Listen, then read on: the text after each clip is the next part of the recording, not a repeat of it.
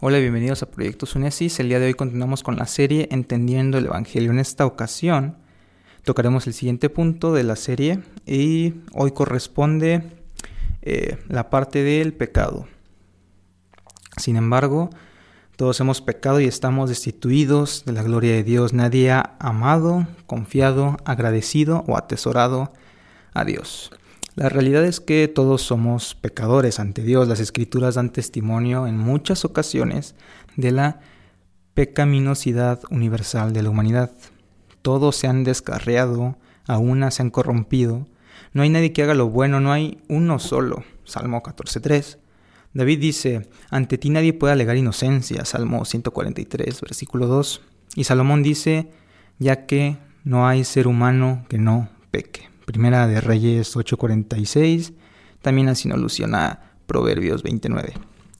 El Nuevo Testamento, Pablo desarrolla un amplio razonamiento en Romanos capítulo 1, capítulo 2 y capítulo 3, mostrando que todas las personas, tanto judíos como griegos como gentiles, son culpables delante de Dios. Dice, ya hemos demostrado que tanto judíos como gentiles están bajo el pecado. Así está escrito. No hay un solo justo, ni siquiera uno. Romanos 3, 9 al 10. Pablo está seguro de que todos han pecado y están privados de la gloria de Dios. Romanos 3, 23. Santiago, el hermano del Señor Jesucristo, medio hermano del Señor Jesucristo, confiesa, todos fallamos mucho. Santiago 3, versículo 2.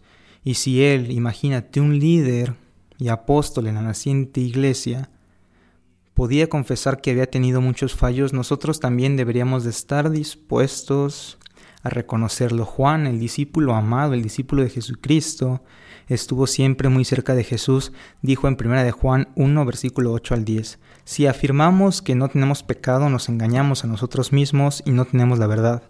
Si confesamos nuestros pecados, Dios, que es fiel y justo, nos perdonará y nos limpiará de toda maldad. Si afirmamos que no hemos pecado, le hacemos pasar por mentiroso y su palabra no habita en nosotros. Wow. Ahora, ¿qué es el pecado? ¿Cómo podemos definir nosotros el pecado? Podemos definir el pecado de la siguiente manera. El pecado es no conformarnos a la ley moral de Dios en acciones, actitudes o naturaleza. Lo definimos aquí en relación con Dios y su ley moral.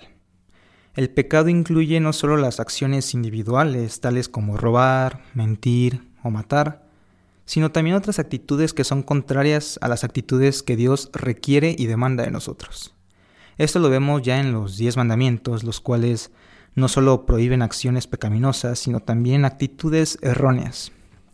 Nos damos cuenta por experiencia que el pecado es perjudicial para nuestra vida, que nos trae dolor y consecuencias destructivas para nosotros y para los que son afectados por él. Podemos definir entonces el pecado como algo más que peligroso y destructivo, que es también malo en el sentido más profundo de la palabra. En un universo creado por Dios no se debe aprobar el pecado. El pecado está en directa oposición a todo lo que es bueno y en el carácter de Dios. Y así, como Dios necesaria y eternamente se deleita en sí mismo y en todo lo que Él es, también necesaria, y ojo, y eternamente aborrece el pecado. El pecado es en esencia la contradicción de la excelencia del carácter moral de Dios, contradice su santidad y asimismo Dios tiene que aborrecerlo. Ahora, ¿cuál es el origen del pecado? Ya que estamos hablando de que todos hemos pecado, podríamos preguntarnos ¿de dónde viene el pecado? ¿Cómo entró el pecado al universo? Primero debemos afirmar claramente que Dios no pecó y que no se puede no se le puede echar la culpa del pecado. Fue el hombre quien pecó y fueron los ángeles los que pecaron y en ambos casos lo hicieron de manera adrede y voluntaria. Culpar a Dios por el pecado sería blasfemar en contra del carácter de Dios. Pero por otro lado, no debemos de guardar tampoco el error opuesto. Sería erróneo que dijéramos que hay un poder malo que existe eternamente en el universo similar o igual al poder de Dios. Decir esto sería afirmar lo que es conocido como el dualismo. Dualismo en el universo, es decir, la existencia de dos poderes igualmente supremos, el uno bueno y el otro malo. Tampoco debemos de pensar que el pecado sorprendió a Dios, ni que es un reto que lo supera o que supera su omnipotencia o su control providencial sobre el universo. Por lo tanto, aunque nunca debemos decir que Dios mismo pecó ni que Él es culpable del pecado, debemos también afirmar que Dios hace todas las cosas conforme al designio de su voluntad, como lo vemos en las Escrituras muy claramente en Efesios capítulo 1 y versículo 11. Aún antes la desobediencia de Adán y Eva, el pecado ya estaba presente en el mundo angelical con la caída de Satanás y sus demonios. Pero con respecto a nosotros, a la raza humana, el pecado, el primer pecado fue el de Adán y Eva en el huerto del Edén. Lo vemos claramente en el libro de Génesis, cuando en el capítulo 3 se narra la caída del hombre, específicamente en Génesis 3, versículo del 1 al 19, en el que ellos el que ellos comieran del fruto del árbol del conocimiento del bien y el mal es en muchos sentidos típico del pecado en general. Ahora, también tenemos que hacer la diferencia y explicar lo que es el pecado heredado. ¿Cómo nos afecta a nosotros, a los seres humanos, el pecado de Adán? Las escrituras nos enseñan que heredamos el pecado de Adán en dos formas. Primero, heredamos la culpa. Somos declarados culpables a causa del pecado de Adán Pablo explica los efectos del pecado de Adán de la siguiente manera.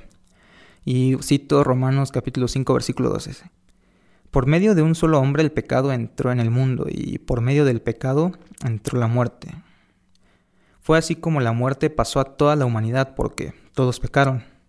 El contexto nos dice que Pablo no está hablando de los pecados que las personas cometen cada día, porque todo el párrafo, Romanos 12, Romanos 5 del versículo 12 al 21 está haciendo una comparación entre Adán y Cristo. Lo que nos está diciendo Pablo aquí es que por medio del pecado de Adán la muerte se extendió a todos los hombres, pues todos los hombres pecaron. La idea de que todos pecaron significa que Dios piensa en nosotros como que todos pecamos cuando Adán desobedeció y queda aún más recalcado en los dos siguientes versículos donde Pablo dice en los Romanos capítulo 5, versículo del 13 al 14 y Romanos 5 del 18 al 19. Pablo está diciendo aquí explícitamente que por medio de la transgresión de un solo hombre, es decir, de Adán, muchos fueron constituidos pecadores.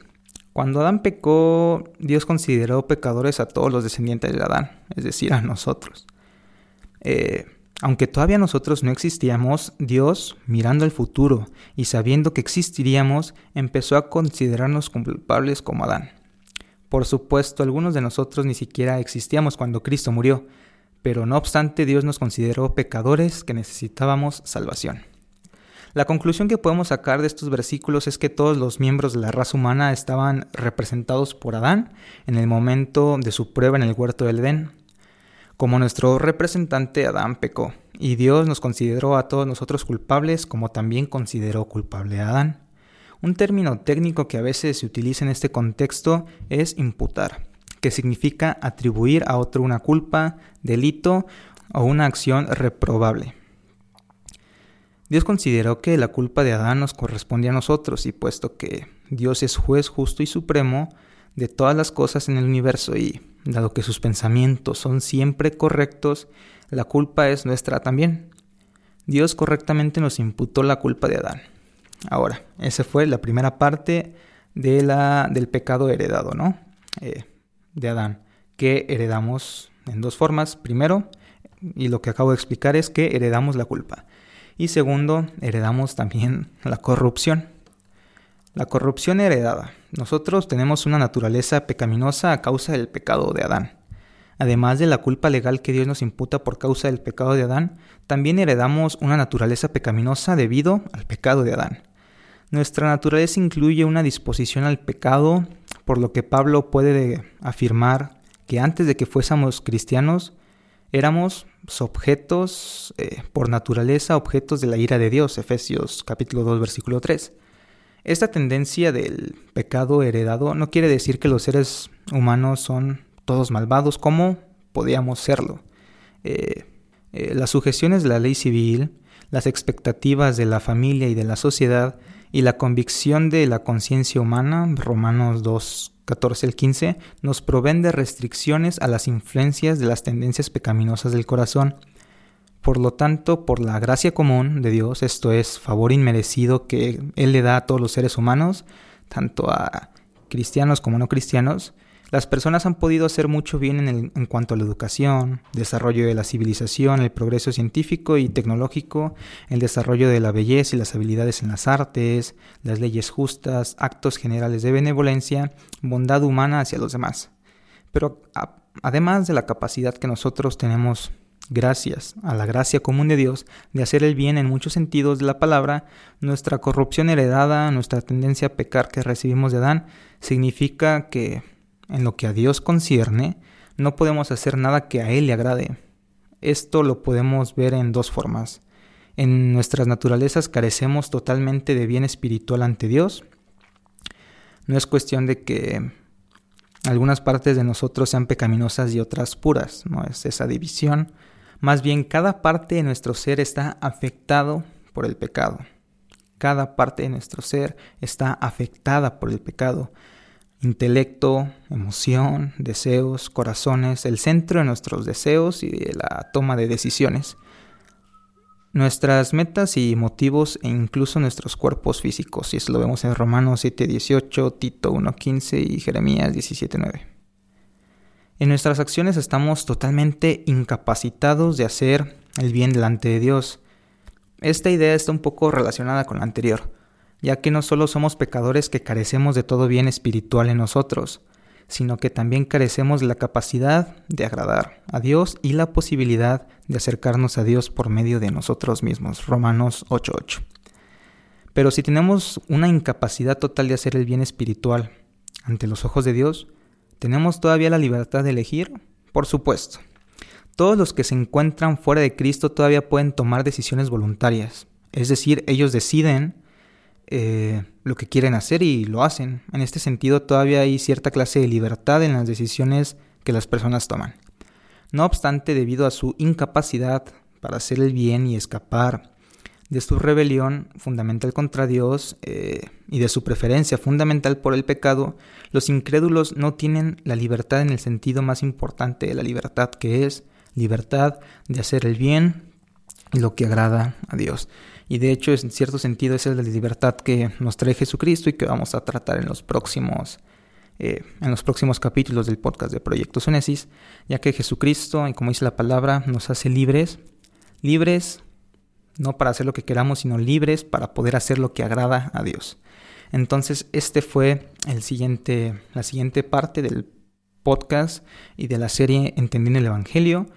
Todos hemos pecado y estamos destituidos de la gloria de Dios, en la cual nos adentramos a entender qué es el pecado, cuál fue el origen del pecado, por qué todos pecamos, por qué nosotros tenemos un pecado heredado y una naturaleza corrompida. Según la Biblia, esto lo vimos claramente en los versículos eh, que di en las Escrituras, Romanos 3:23, Romanos 1:21 al 23, eh, todos hemos pecado y estamos destituidos de la gloria de Dios. Pero sin embargo, esta serie sigue entendiendo el Evangelio en los próximos episodios veremos eh, la buena noticia. Era necesario entender primero cuáles son las malas noticias para a posteriori entender la buena noticia del Evangelio, que se trata de Jesucristo. Así que muchas gracias por haber visto este episodio. Eh, continuaremos con los siguientes episodios y pues no olvides equipar tu mente con la palabra inerrante de Dios.